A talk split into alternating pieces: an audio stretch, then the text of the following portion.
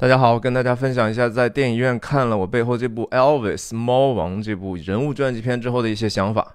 这部电影是澳大利亚著名导演巴兹·路赫曼的新作品。这导演以前拍过《红磨坊》、澳大利亚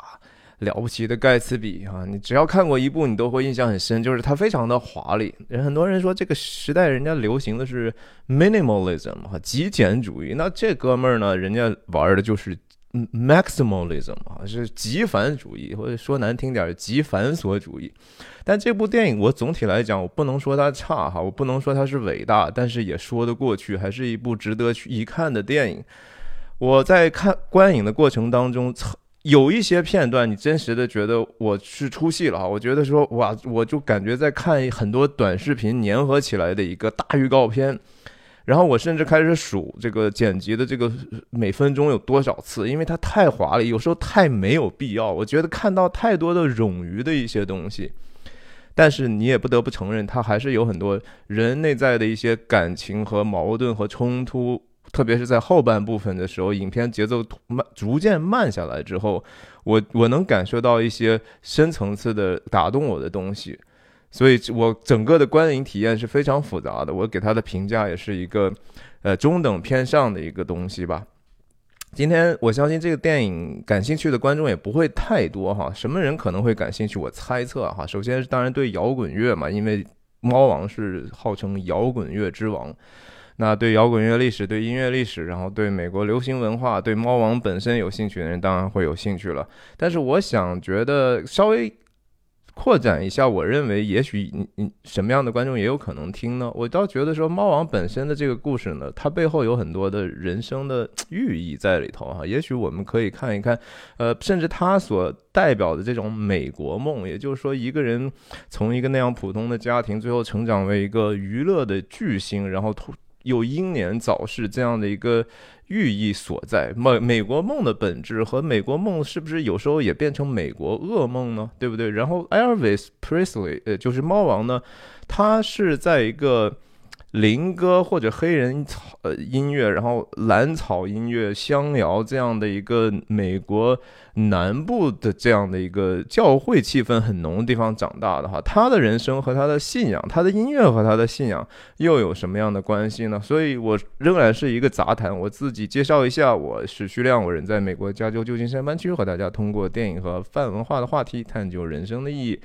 希望您点赞和喜欢我的视频。那我的分享就是一镜到底不剪辑，是一个即时的随机的分享。所以当我说的有些乱、有一些复反复、有一些啰嗦的时候，甚至有时候忘词的时候呢，请您多担待哈。再一次就是说。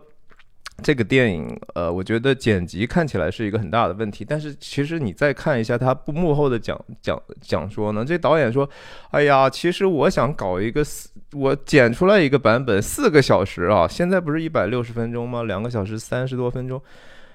但是他他其实真的想把他的这些事儿讲完的话，要花四个小时，那最后肯定是我相信他雇雇佣的这两个剪辑师呢。呃，做了非常非常复杂的工作，以至于能把这个东西压缩进这样的一个时间长里。但是这样也带来一个问题，就是它节奏上非常的奇怪哈。他这个，你想，两个剪辑师分开工作，每个剪辑师自己还带领一个剪辑团队哈，有很多剪辑的助理，可能先组合一些场景，然后再让剪辑师。主剪辑师去看，然后再让导演看，所以整个看起来，这这就是我说的，就是很多这是有加章无家具，是有家具无家章，就是它很多的桥段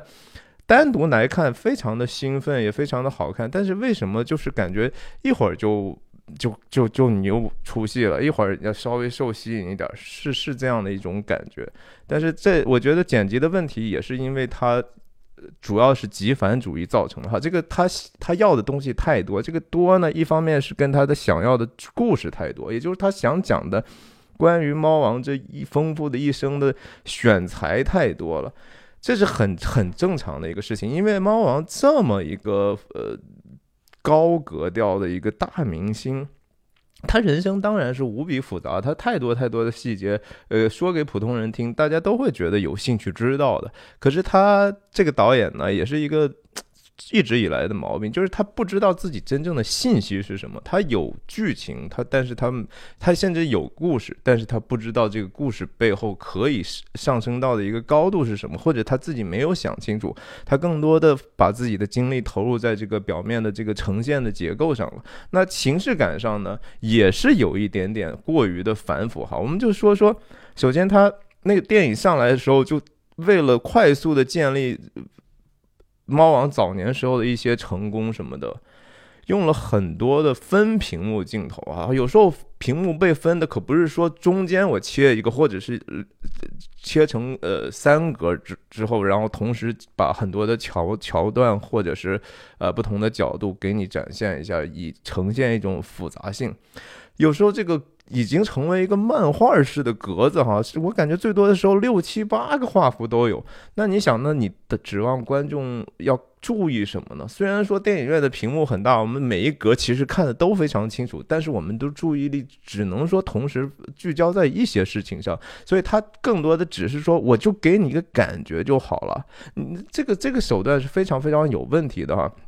我们什么时候看一部电影，是因为它的这个分屏幕的一种感受，然后记住了它，说啊那个电影特别好看，因为它分了很多很多的屏幕，有这样的一些电影的手法。但是这说实话，那个东西真的不是电影的语言哈。凡是用那样的手法的，我都觉得那是一种奇淫技巧哈，奇技淫巧哈，我忘了忘了中文怎么说。然后另外就是说我刚才讲的，它太多冗余的角度了，比如说我记得有一个场景在。拍这个猫王看到这个应该是 B B King 哈，那个黑人的那个也是非常有名的一个歌手的一个印象。哇塞，从他开始进入，然后再观察，哇塞，那个首先没有视角，你不知道为什么那个镜头要需要那么多个角度去构筑那样的一个让人印象很深的一个呃演唱会的一个不是演唱会，就是在其实在一个我感觉是一个酒酒吧或者很大的这种。呃，就美美式的这种餐厅的这种呃喝酒的地方的一种演出，他就是为了表现说这个人感染力很强，然后他和和这个观众们的互动非常强，至不至于啊用十几个角度，我感觉都有。呃，每一个这种剪辑呢，它只是什么东西把它们串起来呢？是那个背后的音乐和所谓的动作的连贯性，但是没有新的信息，这是一个很大的问题。然后同时呢，这个音乐我感觉整个片片子也太满哈，就是说它不光是说塞塞进了，当然是当然一个对于猫王这样的歌手来讲，你有已经有他大量的现场演出的，呃，甚至说排练的这些镜头和素材了。音乐本本身已经够满了，但是呢，巴兹罗赫曼突然就觉得说，呀，也许猫王自己的音乐还不够不够有变化，然后把他所遭遇到那些，比如说一些福音女歌手的传奇女歌手啦，一些其他的一些摇滚歌手的这种短暂的遭遇，甚至为了表明一些场景，比如说他和这个原呃他心爱的这个 Pris Priscilla。Priscilla, Priscilla, Priscilla，她的这个后来结婚的这个女子邂逅那些桥段，用了很多其他的这些非常非常有名的音乐，就感觉就是说，嗯，巴兹罗赫曼，你真的是猫王的真爱吗？你真的听过他所有的歌吗？以至于说他自己的音乐都没有办法去诠释他自己的人生，你还需要去用其他的人去抬这个轿子吗？甚至啊，最过分的是，我记得有一些桥段，至少有一一两处。不仅仅是说音唱的那个演奏的音乐有一层，他还铺了一层其他的一些背景音乐，是是是是因为那个音乐本身是其实很难，你把它突然剪掉，让它戛然而止的话，大家你要做过视频，你就知道音乐那个带对情绪的感染力实在是太强了，所以你你很多的时候你想让音乐进去容易，但是想让它出来就很难了。你不加上一些强烈的爆炸和噪音，突然之间画面的巨大的变动和转场。你很难实现的，这这就是说我经常听的那乱七八糟的。这个电影的声音方面，我我相信这个冲突肯定大了去了哈。首先两个两个剪辑师，然后对待这么多这么多人的意见，你想又要有音效的设计，对吧？有有一些特殊的声音场景的声音，你还是得加呀。然后你还有原原来的这种演奏的声音，然后加上人声，这个中间呃冲突和留白的地方。冲突太多，留白太少。我我觉得这个声音方面是非常非常失败的哈。整体你看到的就是一个呃配乐的人。和这个现场收声的同期声的人，呃，和这个音效设计的人，呃，然后甚至说导演和剪辑的这种互相的理念的冲突，这在这个电影里头是能够看出来的。然后还有很多转场的，就是说为了建立一些时空的变化，比如说这个地方去了哪儿了，嗯，是田纳西的孟菲斯呢，还是什么，嗯，阿拉巴马的什么什么地方了，什么巴腾 Rose 了，他各处巡演的这些地方。是那些东西肯定是要交代的哈，但是巴斯卢赫曼就是 again，他是一个极繁琐主义嘛，就是说我要只给你交代这个信息呢，我也得让你看到这是有 style 的哈，我是有风格的，我怎么可以只是说在画面上放一个小白字儿呢？那个不可以接受的，我一定要把那个时间和这个地方呢设计成那个地方的，好像呃演出的那些场合那些牌匾一样的风格，而且每个地方还不太还不太一样。但是说实话，除了那帮踏踏实实的这帮婴儿潮起来看的这些东西长大的，现在其实已经呃年龄比较大的这一代美国人之外，其他人对这个东西其实很难一下子吸收进来啊，造成的观感就是说，呃，风格极其的。极其的变化多，变化太多了呢，你就觉得没有风格了，就觉得有一点点土了，甚至哈，真的就是说我我看起来都有一点点觉得说这个挺土的。你想，他的这个摄影风格本身有时候还跟着这个年代的这个变化，还在呃有不同的色调和那个调色板的这个变化，以至于就说哇，我我我一下子抓不到你想想给我带来的一个一些感受，然后特别是你剪辑又快，所以就说呃。剧情上多，然后风格上混乱，然后它信息也挺挺挺挺复杂的哈，又想结合这个六七十年代的这种美国社会，那个时候是一个周期性的一个大分裂哈，和这个时代可能有一点点像。就是大家分裂的一塌糊涂，政治上大家，呃，经常势不两立哈。马丁路德金也也被枪杀了，一会儿 JFK 也死了，都是时代的大事件。但是他没有很好的和这个哎呃猫王本身的故事呢发生了一个特别好的一个曼妙的影影响力。就是说我当我们看到《阿甘正传》也好，甚至说香港当年的金鸡哈，就是应该是陈可辛导演的吧。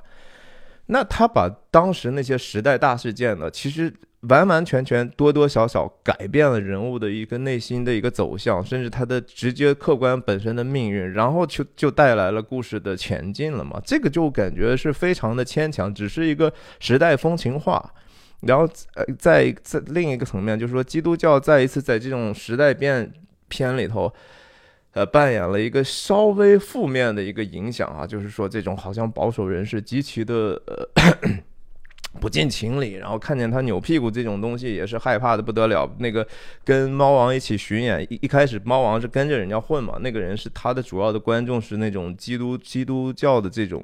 呃成人团成人的观众哈，他他他后来担心这个猫王的这个这些动作会不会太过于呃。身体的过于过于性感，以至于把他的观众吓到什么的。然后包括他妈妈，其实他也是一个基督教家庭长大的。然后他妈妈的这个酗酒问题啊，反正就是说，呃，主要说跟基督教里头稍微让你觉得可以指摘的地方，哪怕是妈妈，我是爱喝酒这个事情呢，都拿出来大肆的渲染，这倒是也挺好的。就是说，始终，呃，人们是用一个不同的透镜和标准去要求这个基督教文化，特别是说自称敢敢说。自己基督徒的人的这些言行，这是个好事儿。但是，呃，是不是整体上表现出来是那个意思呢？我等一下再说哈。就是这这个呃，猫王本身的这个人生呢，真的和基督教是完全分不开的哈。这个不要忘了，就是说他太多的东西，他是植根于那个东西上起来的。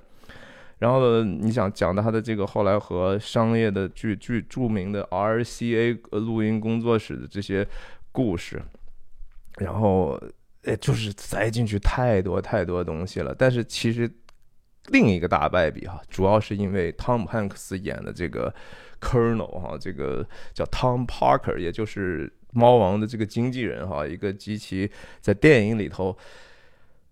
被描绘成一个非常贪婪、有控制欲，然后很有欺骗性的这样的一个，就和一个癞蛤蟆似的一个人物。从外形上，他就是比那个原来的那个人哈更加的臃肿和看起来诡诈。但是说实话，这个有可能是汤姆汉克斯演的最烂的一个角色哈。他汤姆汉克斯一般不会不会轻易轻易演烂片的哈。他大部分的作品就是说不会说很多么多么出色，但是你基本上挑不出来毛病。但这个绝对是他职业生涯的一个污点哈，很可能他从此就走上了罗伯特·德尼罗的那个晚年的道路哈。罗伯特·德尼罗现在基本上就是他虽然是演过《教父》啊、出租车司机那么好的大明星哈，也不知道现在为什么糊涂成那个样子哈，基基本上演的都是烂片，嗯，挺有意思的。但是这个事情也不能只是怪汤姆汉克斯演的不好，而是说首先是一个。呃，我们先说表面上的那个化妆的问题啊，就是说汤姆汉克斯他并不是一个，他人家还是一个挺精神的人，对吧？呃，身材非常的符合他那个年龄，挺健康的。但是这个角色因为被描绘成是一个癞蛤蟆的蛤蟆样，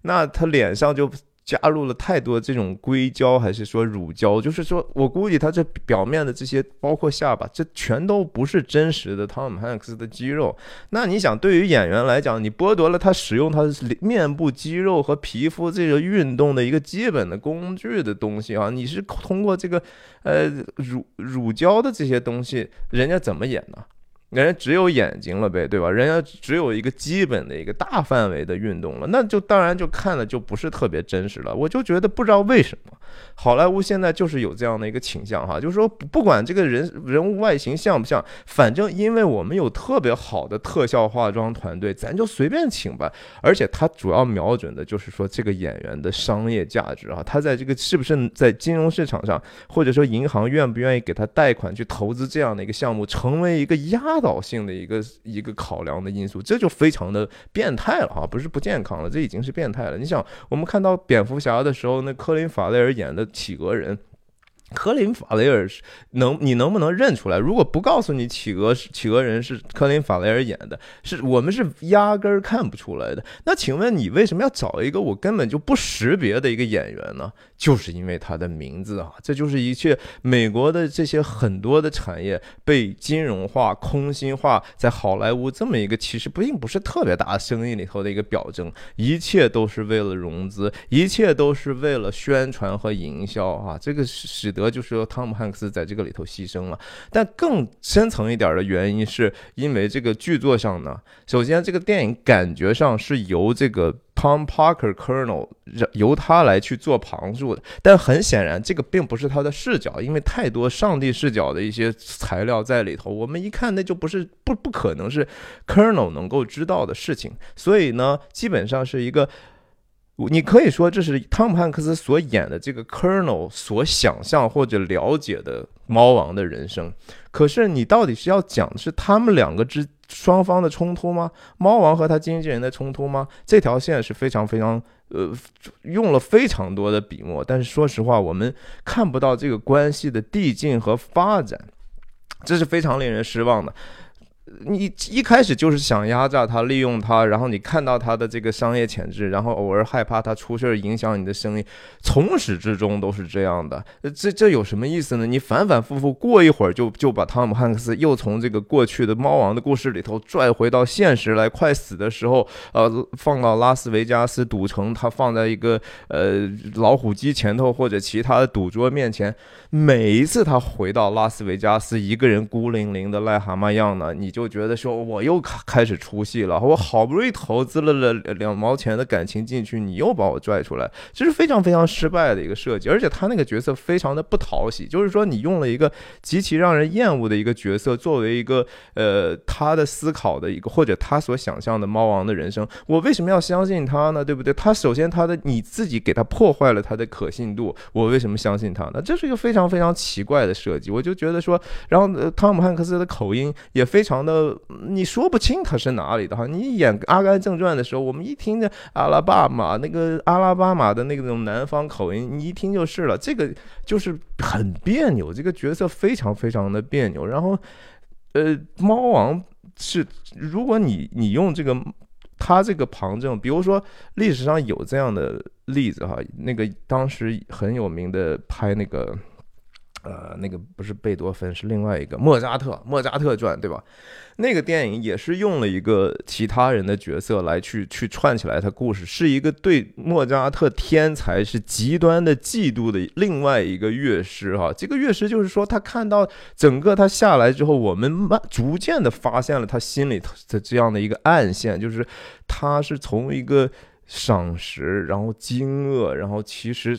暗地里一直都有一个对天才的嫉妒的这样一条暗线，然后不只是说心理上嫉妒，而且他实质上在现实里头去对莫扎特进行了一些迫害和一些做做背后的一些影响，那那个角度是非常非常拿捏的好，而且是切实关系到莫我们对莫扎特的一些理解的一个层面，但这个设计呢，是不是很？很到位的，我觉得汤姆汉克斯这个角色的失败是整部电影是要承担百分之八十的一个失败，这个剧作是完全不成立的。那我们说说埃尔维斯·普雷斯利这个人哈，就是说猫王这个人，他当然是说生活在。是南方的这个密西西比的一个小镇，其实家里头挺穷困，所以他童年的时候接触了很多这种黑人的，特别是黑人的这种福音音乐哈，他们敬拜的这种，他们敬拜上帝的时候的那种音乐，黑人教会很多都是那样的一个风格，就是他们是用大量的舞蹈和和和音乐去去去。去敬拜他，这是他们赞美上帝的一个方法。他们也有这样的可能，就这也是他们的 God given 的一个 gifts 啊，这是这是一个恩赐。他从小在一个叫 The Assemblies of God 哈，是一个叫神召会的一个，其实还挺大的，各处都有分会的这样的一个教会哈。这是属于这 denomination，它是有这种系统的这种教会。我在生活中真的碰到过好几个这种，就是说他是一个作为爱好者哈，他他是有这种。说，比如说你有一个场子，他说，哎，你我你我可以去你那儿表演吗？我我我装装成那个猫王，我也有行头啊。他自己弄的那些衣服呀，然后自己也会弄那个猫王的发型，戴上那个墨镜，然后去娱乐大家啊。有钱当然好，没钱很这些人很多都去。我真的生活中都见过，有一些就住的还挺还挺远的。每次你你要说有一个什么电影项目，说能不能让他呃给你客串一下，他他们都。非常的乐意的，就说猫王在美国的这种特，特别是婴儿潮这一代里头的影响，确实非常非常大。你就想这些人，他们叫 in impersonate，就是我。装扮成他，我都能那么受欢迎。你可想，就是说他们所见到的猫王在现实生活中是多么多么受欢迎，就和电影里一样。一出来那些小姑娘的声浪，那个分贝高到你就觉得说哇，这这，这是你你受不了的一种。我我我是亲眼见证过这样的场景的哈，这就是在中国我也见证过，在上海的那些听看到那些追星那些小姑娘看到自己的那些偶像小男生的时候，哇塞，那个声浪之高，那个分贝之间。呃，终生难忘。猫王是一个，其实有一点点像妈宝男哈，就是 Mama's Boy，就是他他就是在电影里头也多多少少描绘一下他妈。当然，首先也对他就是说，一个是说他妈说的有一句特别重要的台词，就是说什么，就是你呃，不是有人就是跟他妈讲，然后他自己猫王自己也觉得说他的这个摇摆、这个扭臀的这些动作可能会受到一些非议。他妈虽然基督徒，但是他妈挺开明。他妈就说：“你的这些动作呢，这都是上帝给你的东西啊，所以这些东西你你根本没有错。你你你做出来的这个动作，别人也做不出来。然后你做出来，你有你何错之有呢？哈，也就是说，他让他儿子勇敢点啊，妈妈都支持你。虽然他们有的有一些人就是有这样的爱爱嚼嚼舌根的这种素质，甭理他哈，你该干嘛干嘛。呃，然然后其实。呃，电影里头，呃，说起来他妈了哈，其实挺悲哀的，就是说，在猫王死的时候，猫王死了之后，他是和他妈妈一起合葬的一个地方。合葬的地方呢，就是乐迷就是太疯狂了哈。首先在下葬当天还是葬礼的时候，外头聚了一堆人，然后就出现了一个什么事儿呢？就是有一个也是歌迷，可能还是什么，或者是讨厌这个呃猫王的人，就开着车就撞进人群了哈。这种事情在美国是隔一段时间就就会听到哈，各个时代都会有。当时就撞死两个女女生，然后还还把一个重伤了，然后。这些也不知道这些人怎么想的，就有人老去挖这个猫王的墓，哈，就是想把他的遗体赶赶紧就挖出来，以至于说猫王他妈的那个骸骨也曾经被挖出来过，挖出来过，最后又又被重新收拾了一下，又放到其他地方去。猫王真的是一生，首先活得挺短的哈，电影里头也看到，应该是四十二岁吧，他是三五年生的，然后七八年死的。对，四十二、四十三岁的时候，然后他死的时候呢，呃，根据他当时那个女朋友哈，其实他他当时已经是，他后来一直想说说，哎，我也还要结婚，遇到一些女子，但是其实他心里头已经没有再打算结婚了，而且他他死的时候也没有给这个他当时那个女朋友留下任何的财产。那那个女生说呢，就是说，呃，当时是在一个，我他发现。猫王是在那个洗手间里头啊，当时就栽倒在地上了。应该是他在坐在坐便器上的时候，已经就是突然昏迷，或者是当时已经死掉了，然后摔倒在地上。然后据说他旁边当时放的一本书哈，是一个叫《都灵果实部》哈，就是关于耶稣那种神秘的，其实很多时候也是杜撰那种书。猫王一生其实对他自己的信仰还是比较在意的哈。首先，他的这个很多的天赋呢，是在早期的这种和黑人的这种教会敬拜里头学会的，就是或者是被挖掘出来，或者是被激发的。然后，同时他一生其实和很多人一样，就是说他没办法否定上帝的这种存在在他生命中扮演的影响，但是他同时非常的悖逆哈，就是说做了特别多。呃，让自己觉得羞愧的事情，也是按道理是，呃，他的信仰不允许他，或者是劝诫他不要做的事情。可是这就是人呐，就和说圣经里头的以色列，以色列，你包括现在这个以色列国，那什么意思呢？很多人可能还不知道，以色列就是说和神摔跤的人，和上帝摔跤的人啊，这是这记载在应该是创世纪的时候，当时有个叫雅各的人哈。那个雅各就是有一天和非要和天使摔跤，要求就是说从神来的使者说你一定要赐福给我，你不赐福给我我就不走。结果就一晚上摔跤，结果摔到最后被那个天使或者神的使者扭伤了大腿，从此就拐了哈。但是他最后得到了他想要的这个祝福了，但是从此也一生就是瘸着腿，所以从此之后雅各就被改名叫以色列哈，和神。搏斗的人，我们人都是这样的哈。我我中国人不也说嘛，说天人交战哈，就是我们是经常知道什么东西可能是错的，但是我们就是就要去做。我们明明好的东西，但是我们就觉得说这个太难了。你让我去天天过这样的日子吗？非常非常的困难，甚至有时候觉得很很很无聊，对不对？阿尔维斯·普雷斯利，猫王，他一生得过三次格莱美的奖啊，那三十三次都和他的都是福音歌曲哈，都是福音音乐。大家知道说音乐分类里头有一个类别哈，就叫 Gospel Music，Gospel 就是福音音乐，那就是敬拜歌曲的中当中的一种。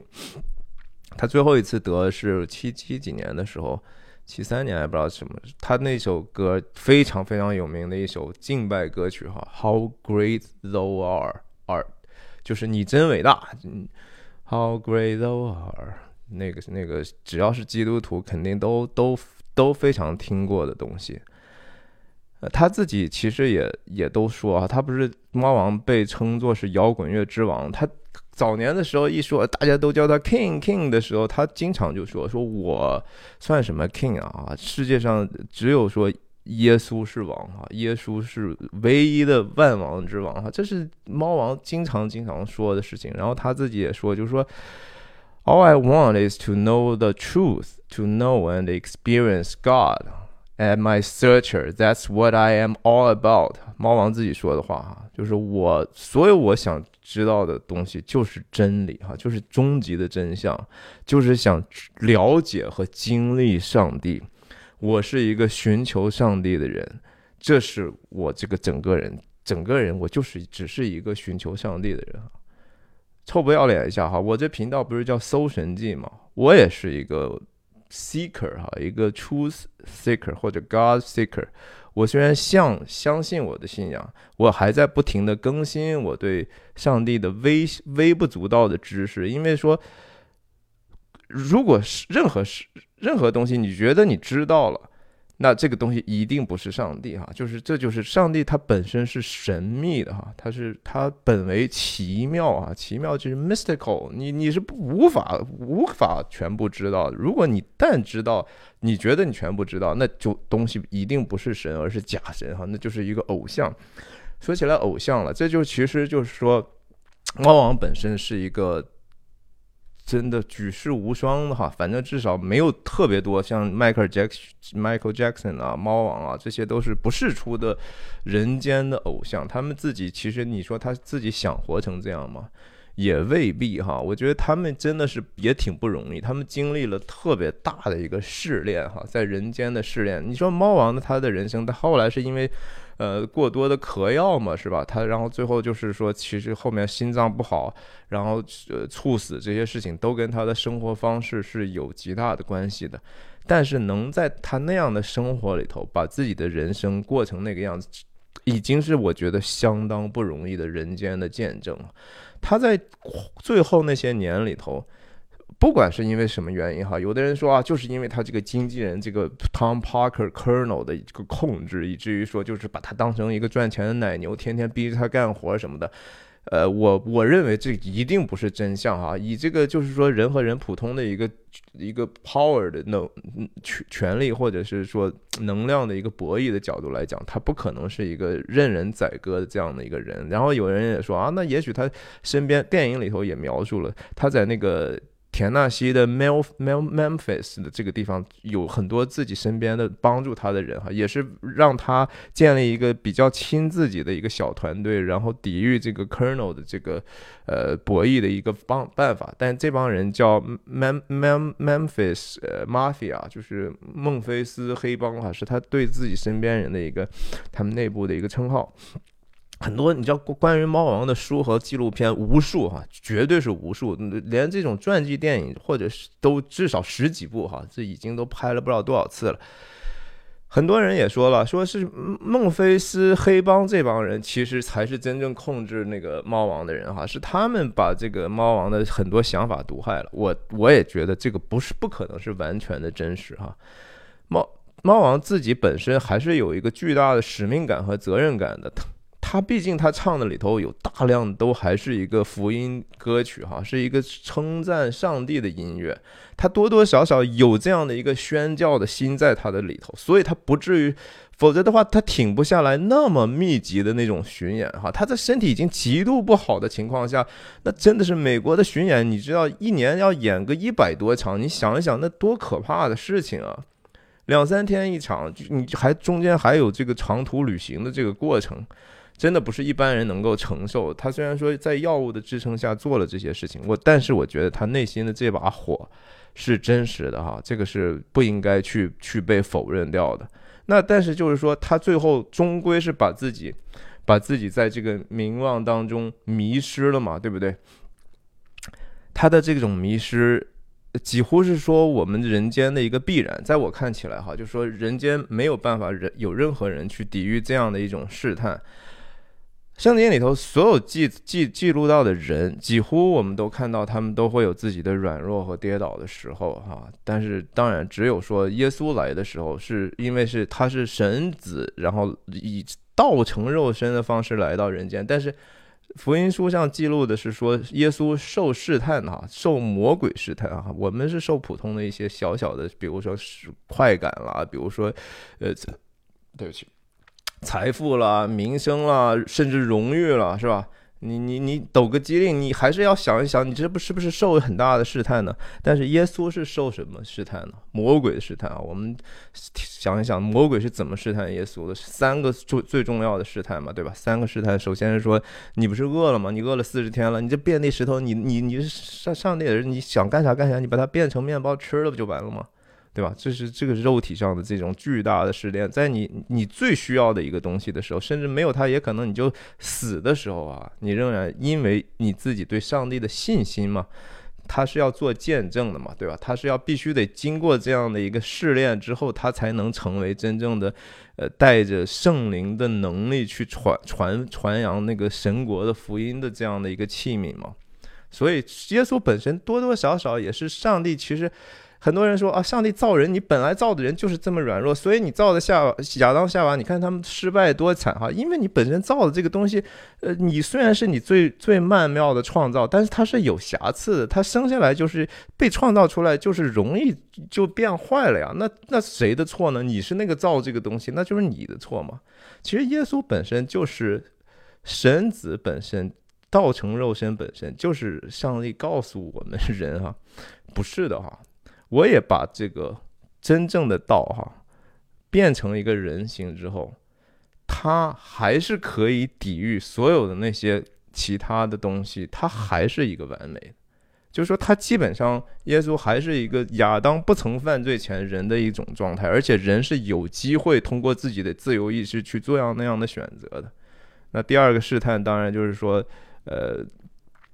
对自己的身份哈，对自己的这种。和上帝的关系的这种骄傲，比如说你，你可以跳下去啊，对吧？这地方你，你反正你跳下去，你也不会摔死，到时候会有天使挡帮你挡挡住你，你跳下去吧，你你你给我证明给我看啊，呃，神的儿子需要证明给魔鬼看他是谁吗？呃，这这里头就是说寓意极其的丰富啊，就是说你你可以谈论这个事情，谈论和和不同的人谈论。可能谈论一辈子，仍然还有不同的其他的可能性能够谈论出来，而且它能够应用到我们日常的生活中的很多的观察里头去。当然，第三个试炼就是还是。魔鬼把耶稣拿到最高的山上，或者一个山上，就是看那世间的万国繁华哈。只要你承认我哈，你敬拜我，这些都是你的哈。就是地上的这些所有，首先这个东西是不是他的呢？对吧？他能不能许给他呢？哎，这这后面有意思极了。但是我们重新说回这个猫王的事情，猫王最后得到的这些荣誉，真的很快不就是过去了吗？是不是很快就过去了？我估计很多年轻人可能都不知道他他。到底是干嘛的？为什么这么流行？哈，他他当年你知道说，人出名了之后，人怕出名猪怕壮哈。他这身边就会围一堆的像这 Tom Parker 这样的人，像那个 Memphis Mafia 这样的人，趋炎附势啊，从他身上得到好处，也从他身上得到荣耀。谁谁不希望说，哎呀，我身边都是大人物，对吧？好像显得很有面子嘛。但是你心想，你当一个人被这样的人所包围的时候，你会不会实际上是非常的孤独、非常的抑郁、非常的悲哀呢？哈，这是这些所有的这些超级明星的最真实的东西，就是说他们其实是。无比孤独的，没有人能够真正的和他走进他的内心世界，没有人能够真正的把他看成是一个平等的人啊！这就是为什么那些童星啊都是几乎不正常的人，他们没有可能正常。你想一想，我我如果生下来，然后突然之间还没长大呢，然后你就无论走到哪儿，你其实根本不认得所有的人，但是所有的人都认识你哈，所有的人都把你当成是一个好像极其熟悉的人，你怎么去？Make sense of this 啊，这个世界怎么回事？你你的那个视角能和我们这些芸芸众生一样吗？不可能的。然后他所遭遇到的这种危险和这种人性的黑暗的这种试炼，实在是非常非常苦可怕的事情。所以他真的是，你说他被自己的天赋哈，这这是一个像他妈说，这是神所赐福他的这些东西。但是最终就是在人间就会被玩坏。也不是说他愿意玩坏，但是他终归就是要玩坏，就和我最近在分享另一部电影《麦克白的野心》一样，我们人就太容易被自己的野心所吞噬了啊！你做个什么事情，只要稍微做得好点，你那个尾巴哈，你就开始翘起来，你就不知道天高地厚，然后你你就开始让自己走走到一个你自己没办法救自己的一个一个境地了。其实美国的梦的本质也是这样的哈，美国就是这样的一种它的。世俗的那一面的文化，就是说他极其会营销，极其会包装，极其会人让把一个普通的人变成了一个看起来 bigger than life 的一个角色。其实我猫王他就是一个普普通通的人哈，他只是在某一方面有这样天赋的人，但是怎样呢？因为被人间所每个人心里头想要崇拜假神的这种偶像的这种欲望所驱使，哈，是众人让他变成了一个非常可怜的一个存在。我原来拍纪录片，我特别喜欢的一句话，也是我一直试图去做的一个事情啊，就是说我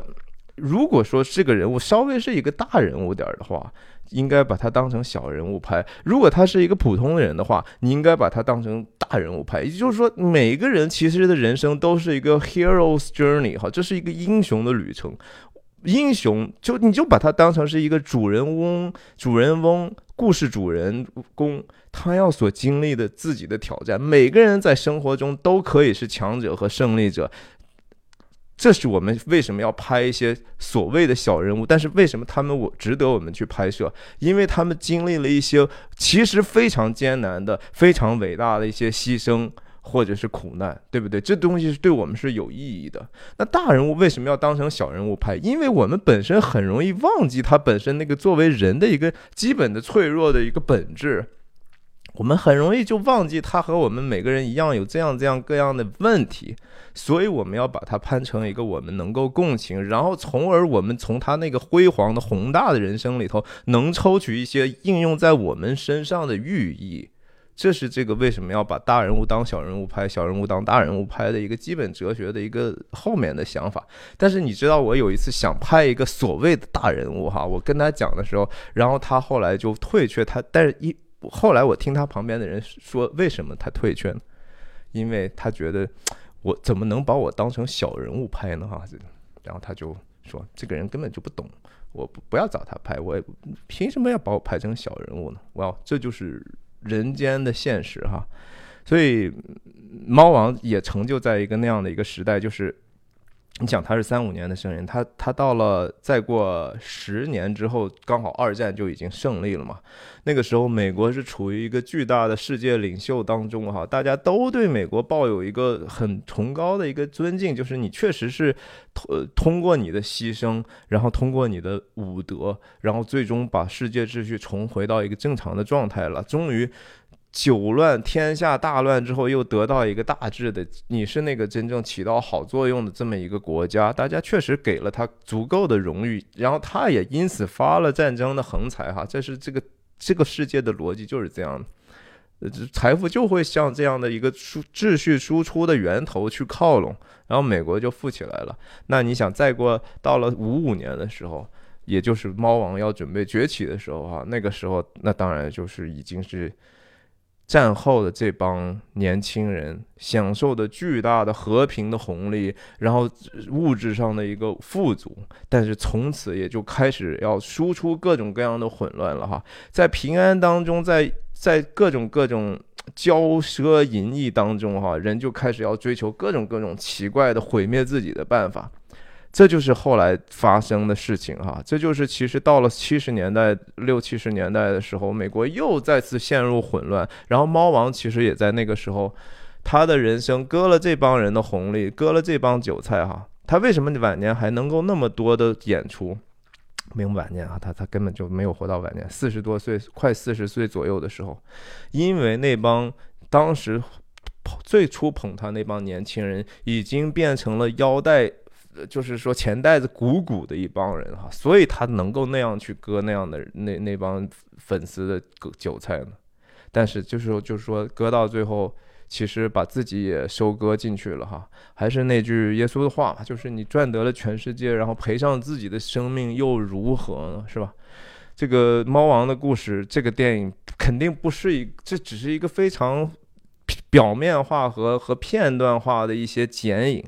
呃，他的这个人生倒是说，如果有兴趣的话，大家可以看看其他的一些传记。但是关键是说，他的人生能够告诉我们什么呢？我们是说，毕生呃自己活不成猫王，也要让自己孩子活成一个呃像猫王一样成功的人吗？不管在什么样的领域，就是说啊，成功就好了，是吧？成功之后，你知道后面的可能的可怕的代价和可怕的试验是什么吗？他那个试探是什么呢？你能不能 hold 得住呢？对不对？猫王自己都说了，说赏赐的是耶和华，收取的也是耶和华。哈，我相信我这一生，反正就是这就是神上帝所让我过的一生。Well，，也许是吧，他也不是一个坏的见证。Again，我并不觉得说猫王是一个非常 despicable 的一个人哈，他毫无可让你让我们觉得说可以你去 judge 说啊，他是一个软弱人，不是的，他是他是他自己生活中的一个强者和胜利者，在这个电影的最后，呃。首先哈，我再次说一下，就是我觉得这个演员叫 Austin Butler 哈，这个小伙子演的猫王，我在原来在看预告片的时候，我觉得说，哎，这个形象上就不像啊，这怎么能够行呢？但是你真正看这个电影的时候，你就真的觉得还是演的很好的，你那个代入感还是很强的。我我真的就忘记了这个他的那个容貌上的这些差异，然后觉得他神情上还是让我们能够感觉到那是猫王本人的。在这个电影的最后，就是猫王最后一次公开演出的时候，那个时候他已经身体非常健康，非常的差了，然后非常的臃肿哈，体重也很糟糕，然后嗯，满头是汗。他在唱那个自弹自唱那个 Unchained Melody 哈，叫什么什么奔涌的节奏，无法锁住的这个旋律。Oh my love，就那首歌哈，他他自己的那个演绎的版本。唱的满头是大汗，但是他全力的在演出哈，那个对那个就是对一个人对一个爱情的哈，对一个别人的这种纯纯粹的爱的一种渴望。但是人除了对人从人来的这种爱的渴望之后，其实终终究我们渴望的是一个来自上帝的一个青睐和爱哈，而且是这种。我们得得确信，我们无论做错什么，其实上帝是爱我们的，这样的一种安慰哈，这是一个非常非常终极的安慰。所以那个歌唱到最后就是，呃，I need your love, I need your love, God speed your love to me 哈，God speed 当然就是说愿这个事情成就了，God speed 啊，上帝速度。但是这个词的意思就是说，是一种赐福的表达，就是让这个事情来来到我这儿吧。其实所有的这些信息，在人类里想没有什么新鲜的哈。早在几千年前，大家知道摩西哈，也就是犹太教、呃伊斯兰教、基督教都承认的这样的一位先知哈，带领以色列人出出埃及、过红海的这样的一个英雄，也是一个软弱的人。圣经里头的诗篇的九十。第九十篇哈，是我特别特别喜欢的一个，它是摩叫圣经上写的是神人摩西的诗哈，这是摩西，如果真的是摩西写的话，他最后有几句话怎么写的？求你使我们早早，求你使我们早早保得你的慈爱，好叫我们一生一世欢呼喜乐。求你照着你使我们受苦的日子和我们遭难的年岁，叫我们喜乐。愿你的作为向你仆人显现，愿你的荣耀向他子孙显明。愿主我们神的荣美归于我们身上。愿你坚立我们手所做的功，我们手所做的功。愿你坚立啊！哎，猫王的一生的功，就是他奉献了这样的一个很多很多曼妙的音乐和他舞台上的那样的一个上帝所赐给他的独特的扭动的这样的一个舞姿。那我们呢？我们的人生的功是在什么地方呢？希望您听了我这个视频觉得有所启发，也希望您帮我点点个赞，订阅我的频道，介绍给你的朋友。再见。